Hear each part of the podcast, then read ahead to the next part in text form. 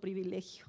Yo por eso en esta tarde le digo, hermano, le titulé a esta predicación el privilegio de la elección porque es el Señor el que nos ha elegido a nosotros. Y ese es un regalo hermoso, un regalo que no tiene valor.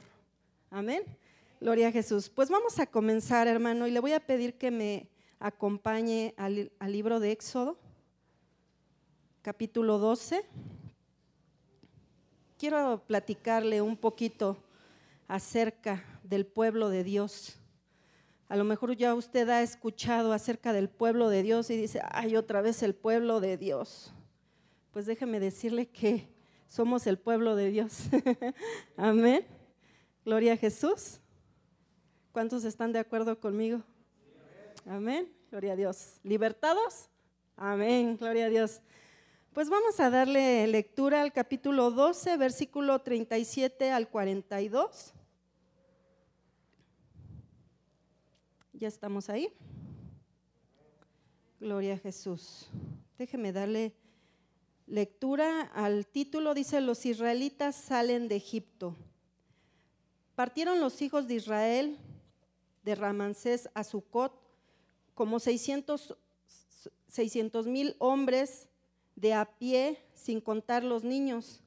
También subió con ellos grande multitud de toda la clase de gentes y ovejas y muchísimo ganado. Y cocieron tortas sin levadura de la mesa que habían sacado de Egipto, pues no habían leudado, porque al echarlos fuera los egipcios no habían tenido tiempo ni para preparar comida. Hasta el 42 le dije, ¿verdad? Sí. El tiempo que los hijos de Israel habitaron en Egipto fue 430 años.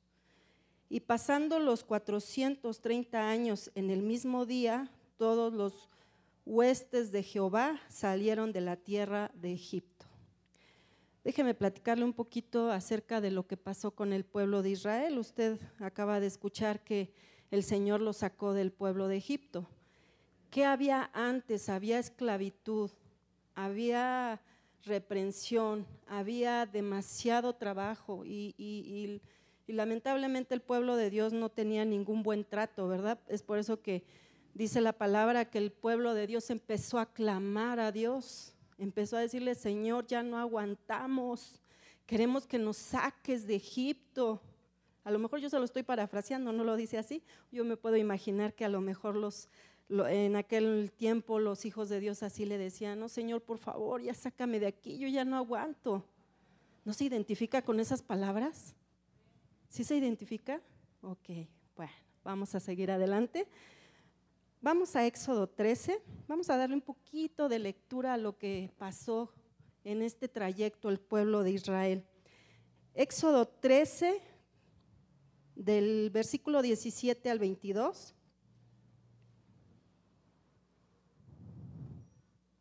Fíjese muy bien qué es lo que acompañaba al pueblo de Dios. A mí lo he leído, hermano, y vuelvo a leerlo y me vuelve a sorprender porque es algo hermoso. Dice que el título aquí que la columna de nube de fuego, de una columna de nube y de fuego los acompañaba. Y fíjese en qué momento los acompañaba. 17 al 22. Y luego que Faraón dejó ir al pueblo, Dios no los llevó por el camino de la tierra de los filisteos que estaba cerca, porque dijo Dios, para que no se arrepienta el pueblo cuando vea la guerra y se vuelva a Egipto. O sea que imagínense, iba a haber la guerra, el pueblo eh, egipcio los iba a alcanzar y se iba a hacer la guerra y ellos iban a arrepentir y se iban a regresar. Ya lo sabía Dios. Imagínense, bueno, vamos más adelante. Mas hizo Dios que el pueblo rodease por el camino del desierto del Mar Rojo y subieron los hijos de Israel de Egipto armados. Tomó también consigo Moisés los huesos de José, el cual había juramentado a los hijos de Israel, diciendo, Dios ciertamente os visitará y haréis subir mis huesos de aquí con vosotros. Y partieron de Sucot y acompañaron a Etam a la entrada del desierto.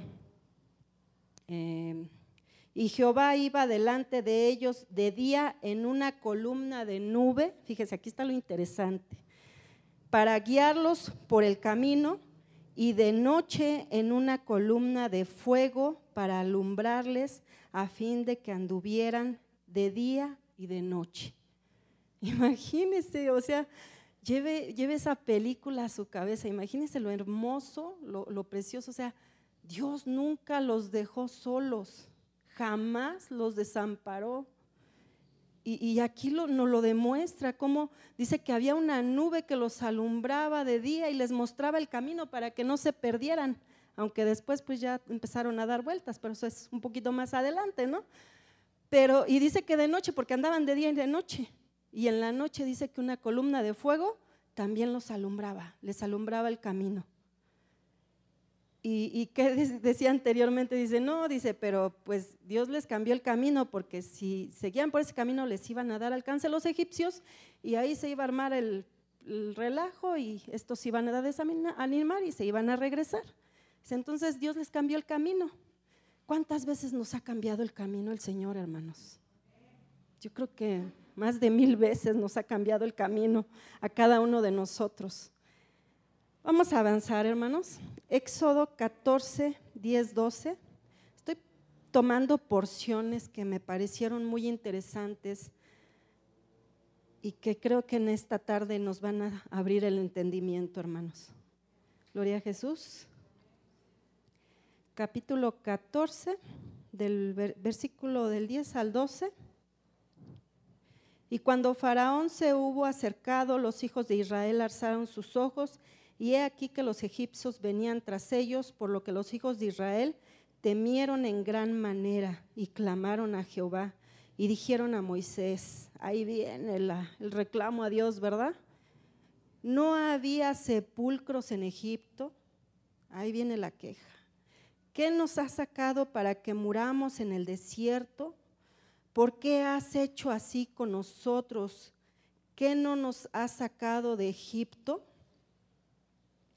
¿No es esto lo que te, lo que te hablábamos en Egipto, diciéndote, déjanos servir a los egipcios, porque mejor nos fuera servir a los egipcios que morir nosotros en el desierto? Preferían morir en el desierto, preferían haber muerto en, en Egipto, o sea, morir es morir, ¿no, hermano? ¿Está de acuerdo? Si nos íbamos a morir en el desierto, nos íbamos a morir en Egipto, yo digo, es lo mismo porque ellos reclamaban diciendo, mejor nos hubieras dejado morir en Egipto, allá teníamos sepulcros, aquí no sabemos ni dónde van a acabar nuestros huesos, nuestros restos. Y, y, y el pueblo otra vez contra Dios, ¿no? O sea, ya desde atrás, imagínense cuando las plagas, cuando el pueblo egipcio volvió a hacer trabajar al pueblo y que ya no les dio material y ellos dijeron, ya Moisés, ya no le busques, ya no le digas nada, mira, los estás provocando más y nos están haciendo trabajar más. Y no con esto, ya cuando las había sacado de Egipto, ya cuando iban camino a la tierra prometida, cuando sintieron que el pueblo les daba alcance y que los iban a matar, el reclamo, ¿para qué nos sacaste? allá estábamos bien, allá teníamos sepulcros, allá teníamos donde llorarle a nuestros muertos, aquí no vamos a tener ni dónde llorarle, vamos a salir corriendo y llorando. Ellos pensaban, ¿verdad? ¿Por qué? Porque su confianza no estaba puesta en el alto, en el maravilloso. Amén. Gloria a Jesús. Creo que vamos por buen camino. Fíjese muy bien, aquí le puse, ¿acaso Dios juega con su pueblo? A lo mejor usted se ha, hecho esa pregunta, o a lo mejor le ha hecho a Dios, ay Dios, creo que ahora sí estás jugando conmigo. Creo que ahora sí me agarraste de a tu juguetito. ¿No? O a lo mejor no somos tan, tan, tan, este, tan agresivos con Dios, dice mi hermana Lilia, tan expresivos. A veces sí somos muy expresivos con Dios, ¿verdad? A veces nos pasamos, dicen los chavos de hoy, se pasan imagínense cómo, cómo nos dirá Dios, ahora sí te pasaste. Yo creo que sí. Bueno, pues, aquí le puse, ¿acaso Dios juega con nosotros? Y vamos a, a Éxodo 14. Éxodo 14, 13. Del versículo 13 Ah, a 13 y 14. Fíjese lo que le contesta Moisés al pueblo después de que le dijeron, mejor me hubieras dejado en Egipto, en mis sepulcros. Y Moisés dijo al pueblo, no temáis estar firmes y ver la salvación que Jehová hoy con nosotros, porque los egipcios que hoy habéis visto, nunca más para siempre los veréis. Jehová peleará por vosotros y vosotros estaréis intranquilos, miedosos, angustiados. ¿No? ¿Qué dice? Tranquilos, tranquilos. Dice Moisés, tranquilos, tranquilícense, no pasa nada. Dios está con nosotros. ¿Por qué estás así? Amén, gloria a Dios. Aleluya.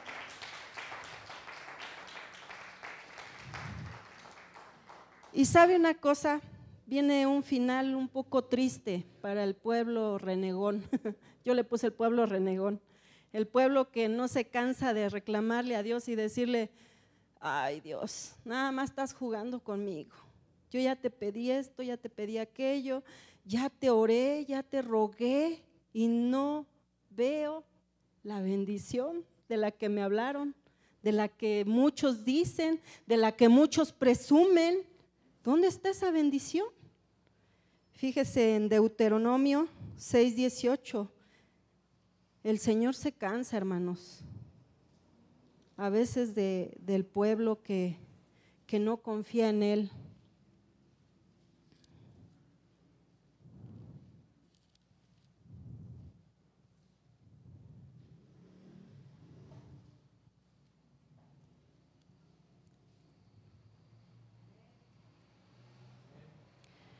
Gloria a Jesús, ya estamos ahí.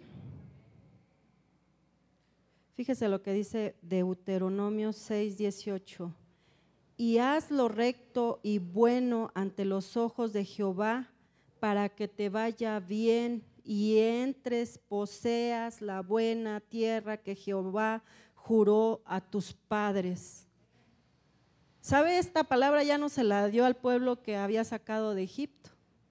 Esta palabra ya se la dio a la nueva generación. Ya se lo dio a los hijos de los hijos. ¿Por qué? Porque anteriormente el pueblo que tenía esa promesa decidió renegar. Decidió decir, pues creo que Dios no está con nosotros, porque si estuviera con nosotros, lo tuviéramos todo. Sabe, a, a veces yo pienso que nos tiene que costar un poquito de trabajo por ahí un predicador dice que gratis ni un lápiz, todo cuesta. Yo creo que para los que nos esforzamos en trabajar y en crecer y ver el fruto de nuestro esfuerzo, podemos verlo, porque a quien no le cuesta trabajo, hermano, pues simplemente no lo valora, no lo valora.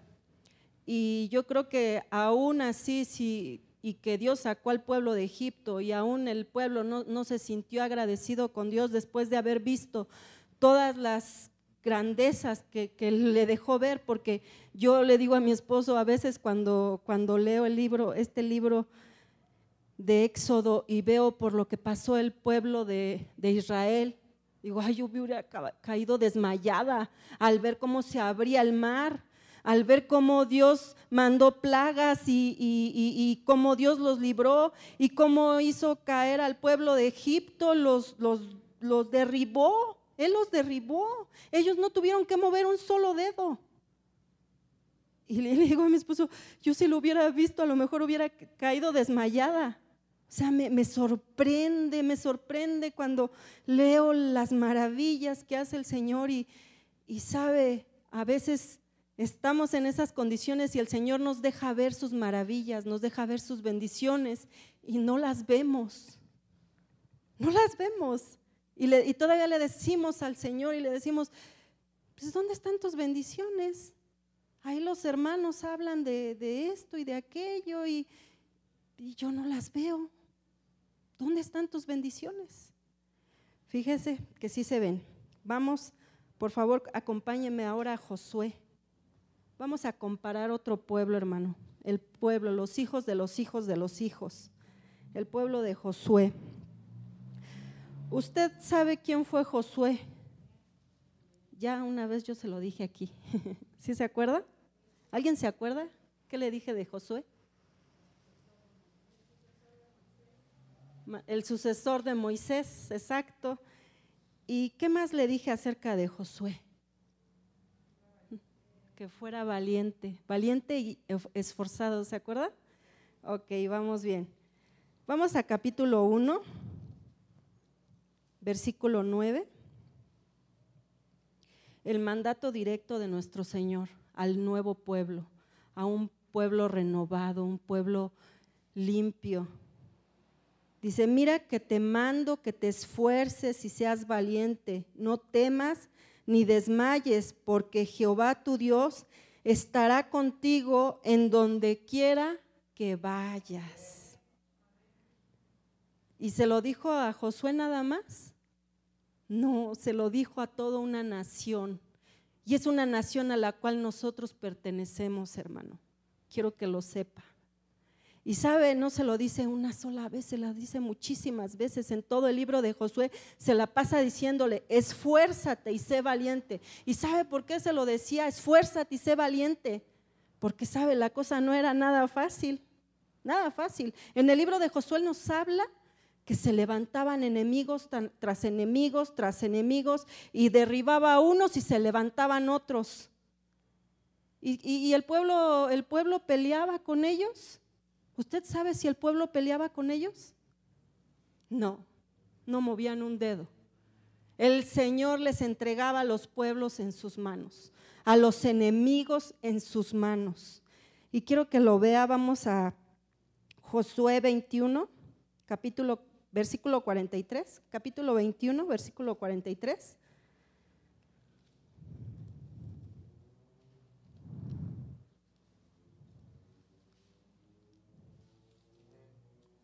Gloria a Jesús, ya estamos ahí, todos estamos ahí.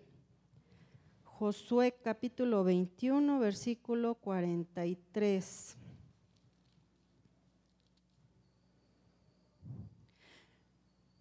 Fíjese el título que dice aquí, Israel ocupa la tierra.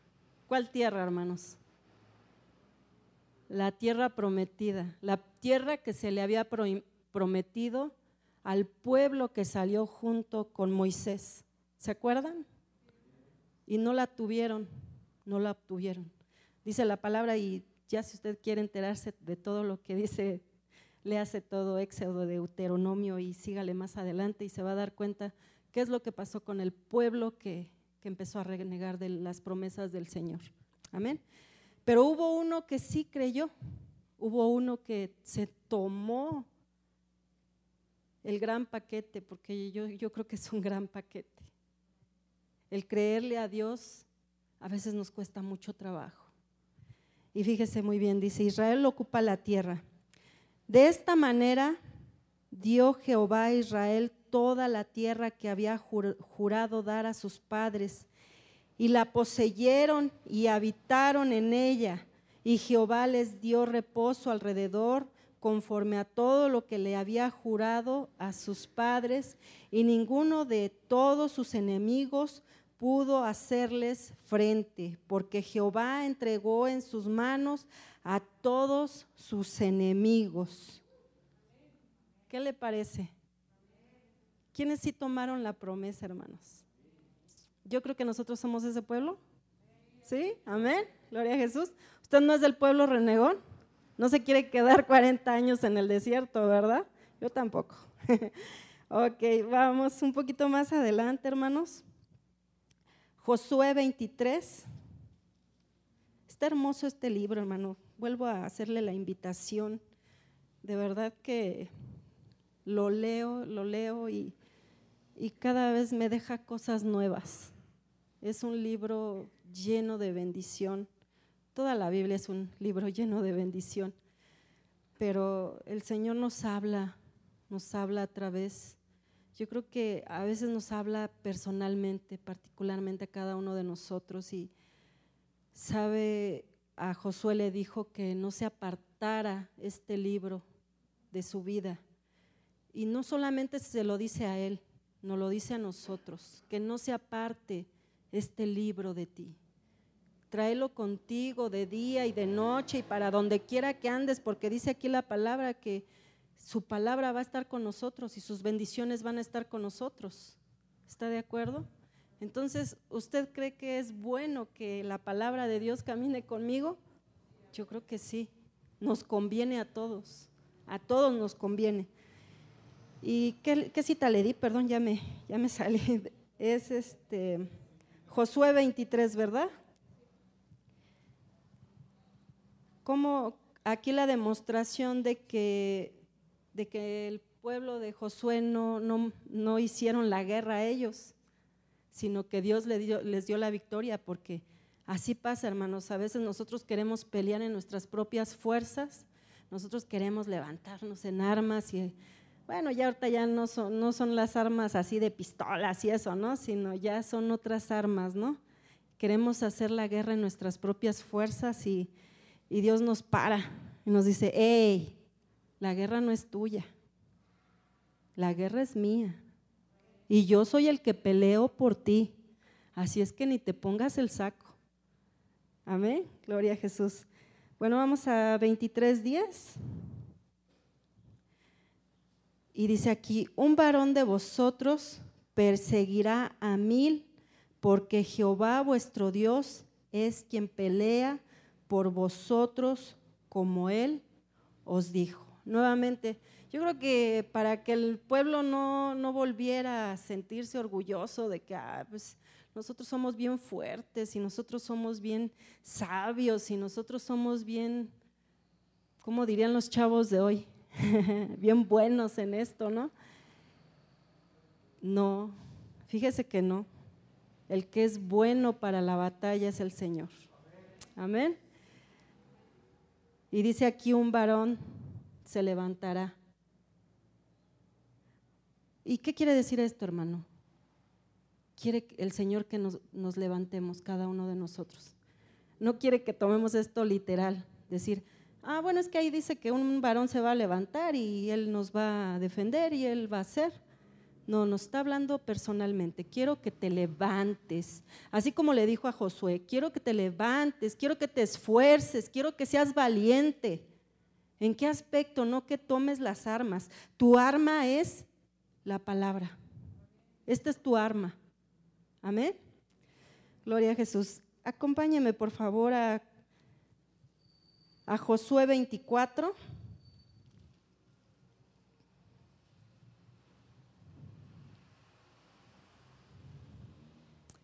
Del versículo 13 al 18. Gloria a Jesús.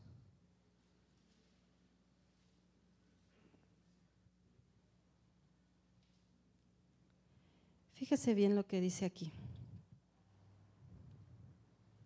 Y os di la tierra por la cual nada trabajasteis, y las ciudades que no edificaste, en las cuales moráis, y de las viñas y los olivares que no plantasteis, coméis. Ahora pues, temed a Jehová y servirle con integridad y en verdad. Y quitar de entre vosotros los dioses a los cuales sirvieron vuestros padres al otro lado del río, en Egipto, y servir a Jehová. Y si mal os parece servir a Jehová, escogeos hoy a quien sirváis, si a los dioses o a quienes sirvieron a nuestros padres cuando estuvieron al otro lado del río, o a los dioses de los amorreos en cuya tierra habitáis, pero yo y mi casa serviremos a Jehová. Gloria a Jesús. Fíjese, nosotros siempre decimos cuando venimos a Jesús, yo y mi casa serviremos a Jehová. Qué hermosa frase. ¿Por qué? ¿Por qué la decimos? A lo mejor no habíamos escuchado este trasfondo, hermano. A lo mejor no habíamos escuchado qué fue lo que pasó. Y sabe, quise poner esta similitud entre un pueblo y el otro porque a veces somos el pueblo de Israel antiguo, vamos a ponerle así, el pueblo de Israel antiguo, y el pueblo de Israel moderno. Ya estamos muy modernizados, pero nos seguimos quejando.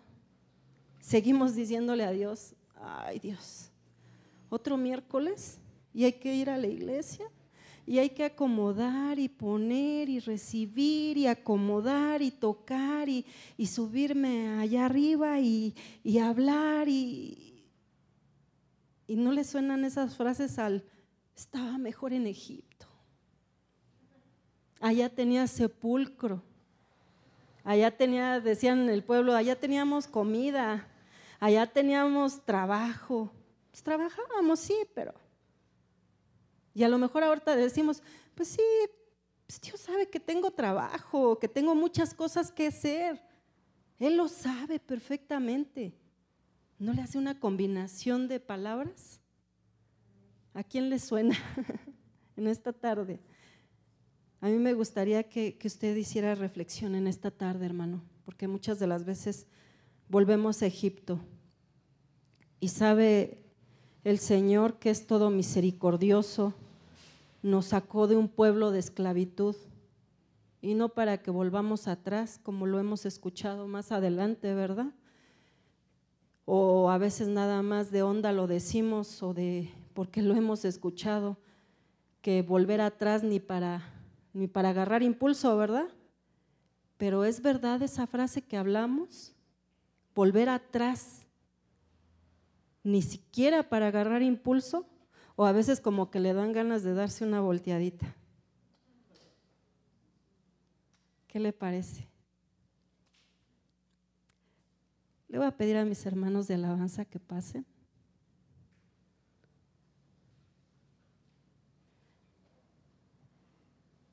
Y quiero que reflexionen esta palabra, hermano. No la busque, quiero leérsela. Después le digo cuál es para que la note.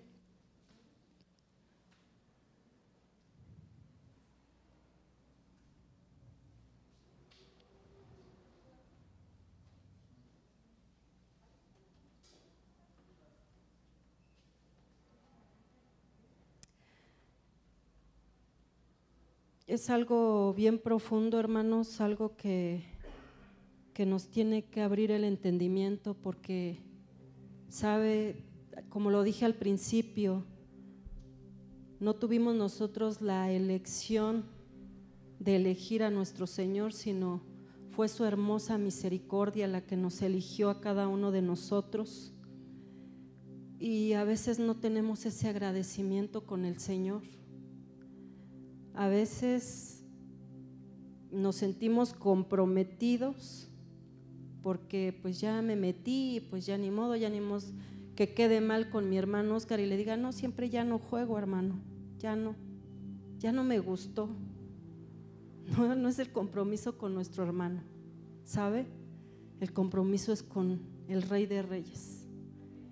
Y al que le tiene que ir y decir con toda la valentía, sabes que ya, ya no quiero seguir adelante. Yo no sé si usted tenga, como decimos aquí en México, los pantalones de decirle a Dios, ya no juego, me arrepiento.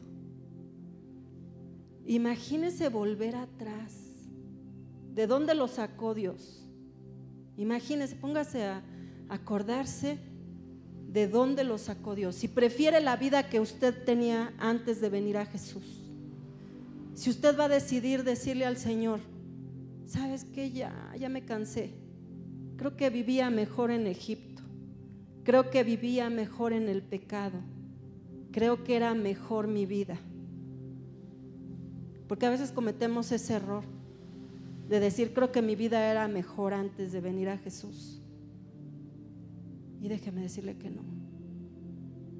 Porque el Señor nos ha sacado del pecado nos ha sacado de tantas cosas que a veces la ceguera espiritual no nos deja ver, como al pueblo de Israel, ¿verdad? Decía, pues allá teníamos comida, allá teníamos donde dormir, allá teníamos donde nos sepultaran. A lo mejor ahora podríamos decir, pues antes, pues estaba mi vida bien. No tenía esto, no tenía aquello, pero estaba bien o en apariencia bien. Y usted no sabe a dónde lo estaba dirigiendo esa vida. Fíjese lo que dice aquí. Y Él os dio vida a vosotros cuando estabais muertos en vuestros delitos y pecados, en los cuales anduvisteis en otro tiempo siguiendo la corriente de este mundo, conforme al príncipe de la potestad del aire, el espíritu que ahora opera en los hijos de desobediencia, entre los cuales también todos nosotros vivimos en otro tiempo, en los deseos de nuestra carne, haciendo la voluntad de la carne y de los pensamientos.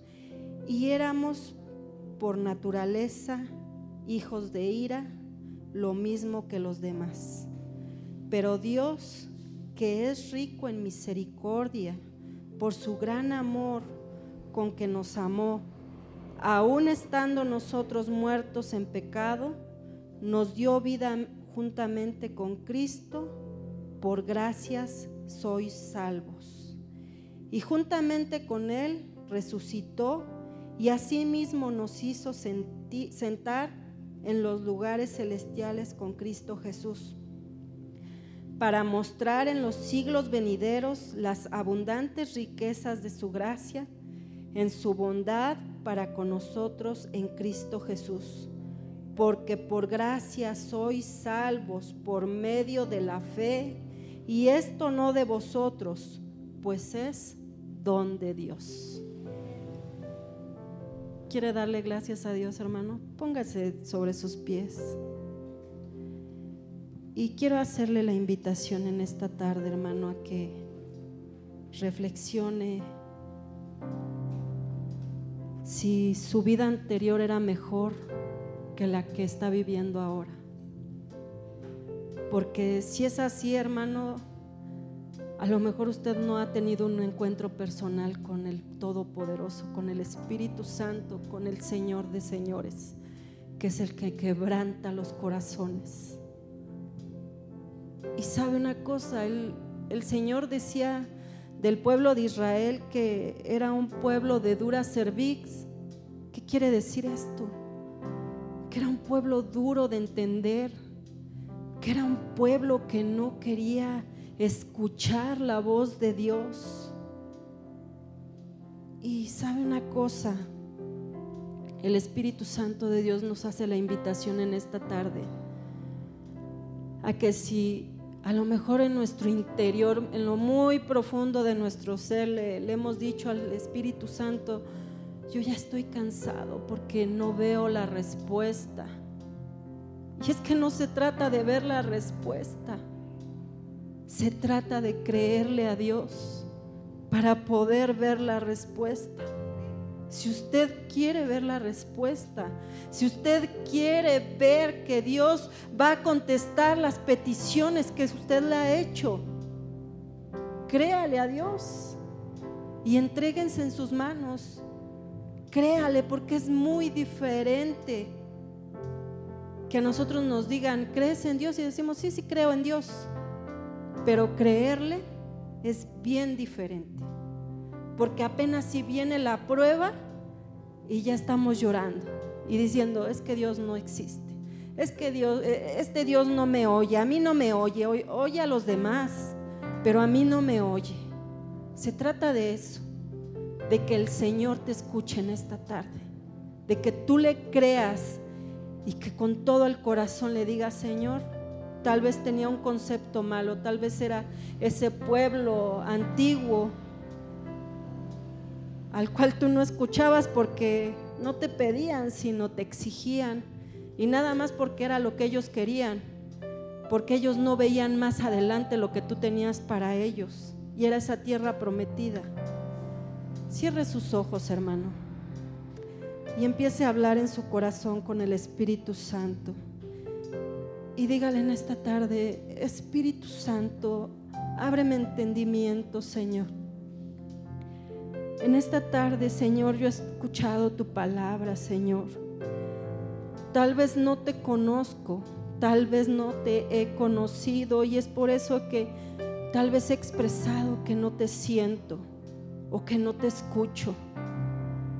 Pero es porque he cerrado mi entendimiento, Señor, porque a lo mejor te he reclamado cuando yo he visto que he necesitado tal o cual cosa y tú no me la has dado y tal vez como ese niño caprichoso, Señor, he hecho mi berrinche porque yo creía que tú me ibas a dar lo que yo quería, Señor.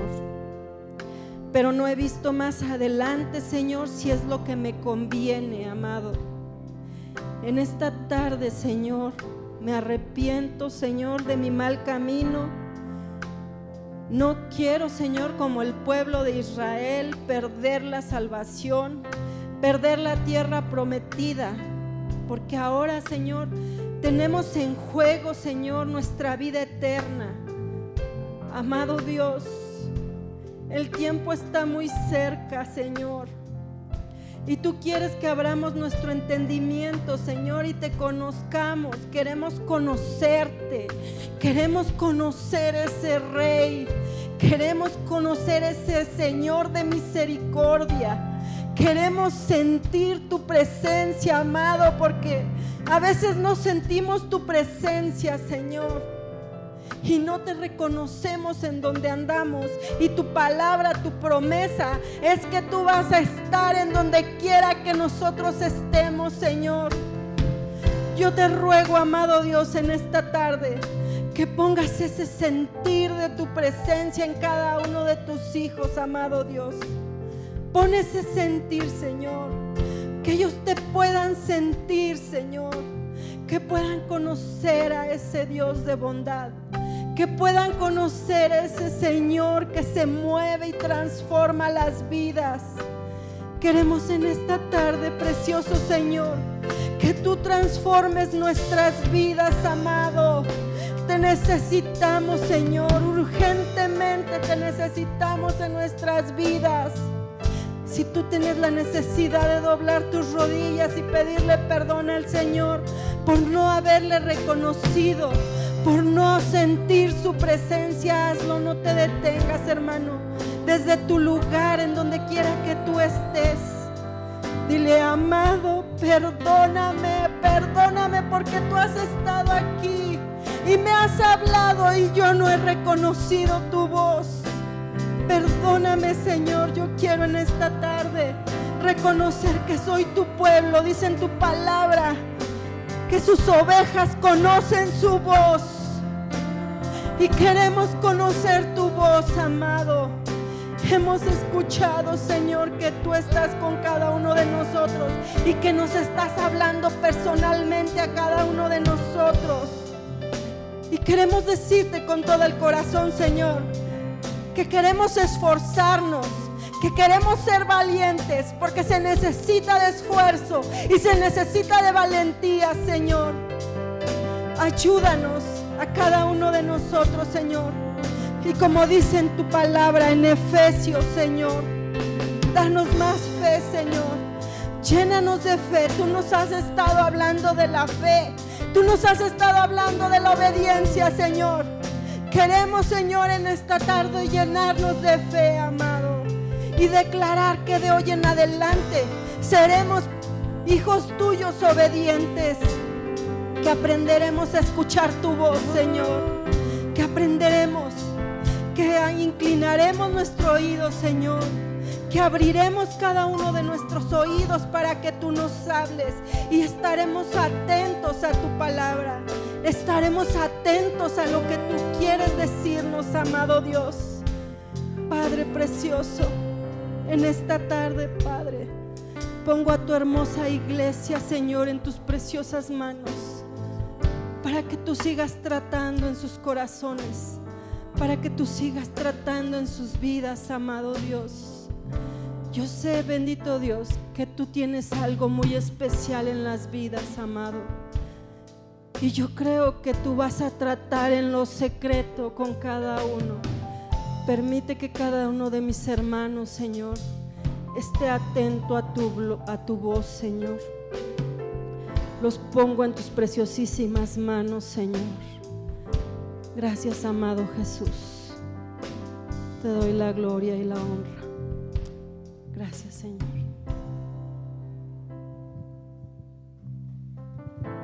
Gracias, Señor. Dale un fuerte aplauso al Señor. Gracias, oh Dios. Te adoramos, oh Padre.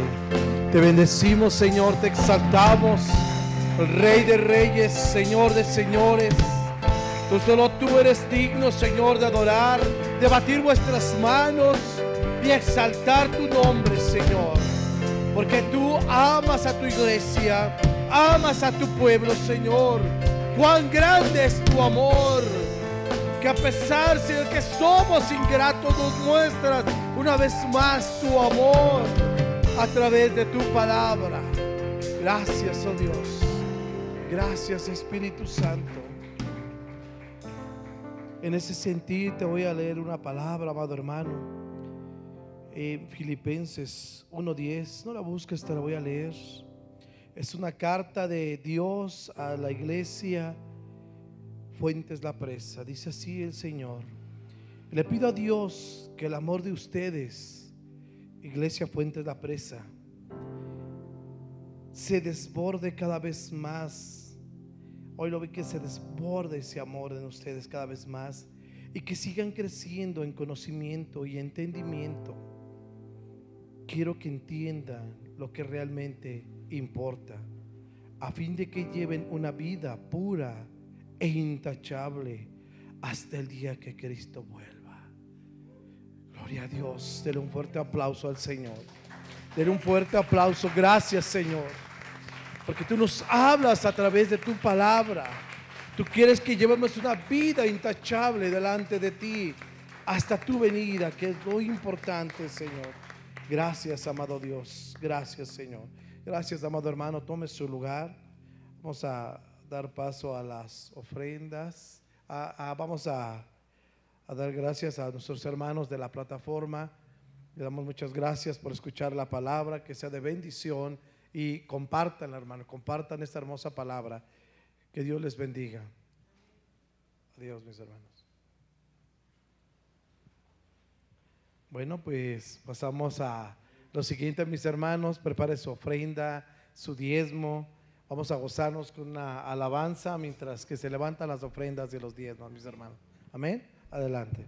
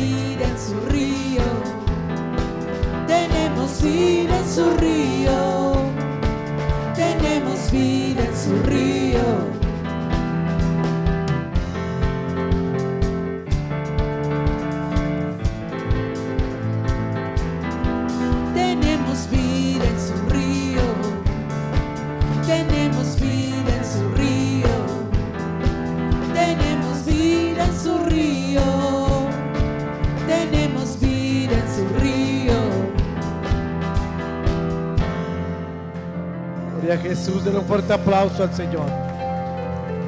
Gracias, Señor. Con ese mismo gozo que hemos cantado, mis hermanos, vamos a dirigir nuestra mano si estos alfolís. Vamos a pedir, Señor, que bendiga estos dineros, que se usen de una buena manera en este lugar y que bendiga a aquel que no pudo dar aún también y a los que dieron sean prosperados de igual manera. Amado Padre, te damos gracias, Señor por cada una de estas ofrendas, de estos diezmos que nos has permitido, Señor, desde la alegría de nuestro corazón, poder ofrendar y diezmar, Señor. Bendice al dador alegre, Señor. Bendice a uno de mis hermanos que no pudieron dar una moneda en esta tarde, que no pudieron ofrendar, que no pueden diezmar, bendice su alacena, bendice, Señor, su economía de cada uno de mis hermanos. Y que estos dineros, Señor, sean usados adecuadamente para que tu reino sea extendido en la tierra. Para, Señor, suplir los gastos, las necesidades de este edificio, Señor. En el nombre de Jesús, así sea. Amén, amén. Gloria a Dios. Pues hay eh, una vista, no, bueno, no una vista, más bien una noticia amados hermanos, que ya llegaron sus ofrendas, sus chocomiles eh, que pudimos este, ofrendar a los pastores.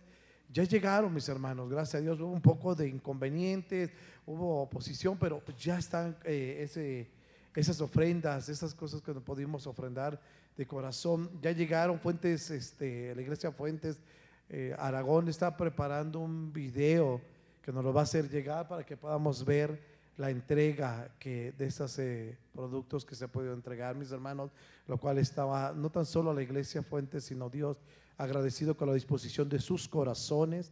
Eh, sabemos que es bueno bendecir a nuestros hermanos, dice la escritura, da de gracia lo que de gracia hemos recibido y que todo lo que tú das te es multiplicado al ciento doblado. Cada peso que tú pudiste dar, cada eh, sobrecito de chocolate que tú diste, el Señor lo va a multiplicar en tu alacena al ciento por uno. El Señor lo va a multiplicar en tu cartera al ciento por uno. ¿Cuántos lo creen? Gloria a Dios. Pues denle un fuerte aplauso al Señor y después de esta alabanza estamos despedidos y quien tenga tantita hambre puede pasar, hay talento mis hermanos. Gócese en esta alabanza. Dios les bendiga.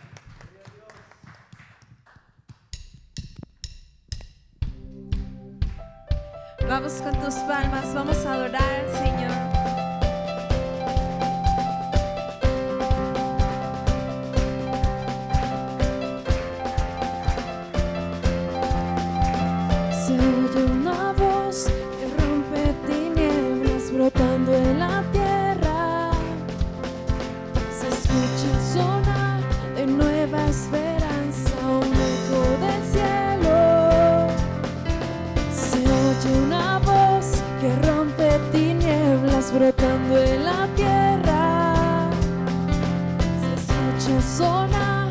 Nueva esperanza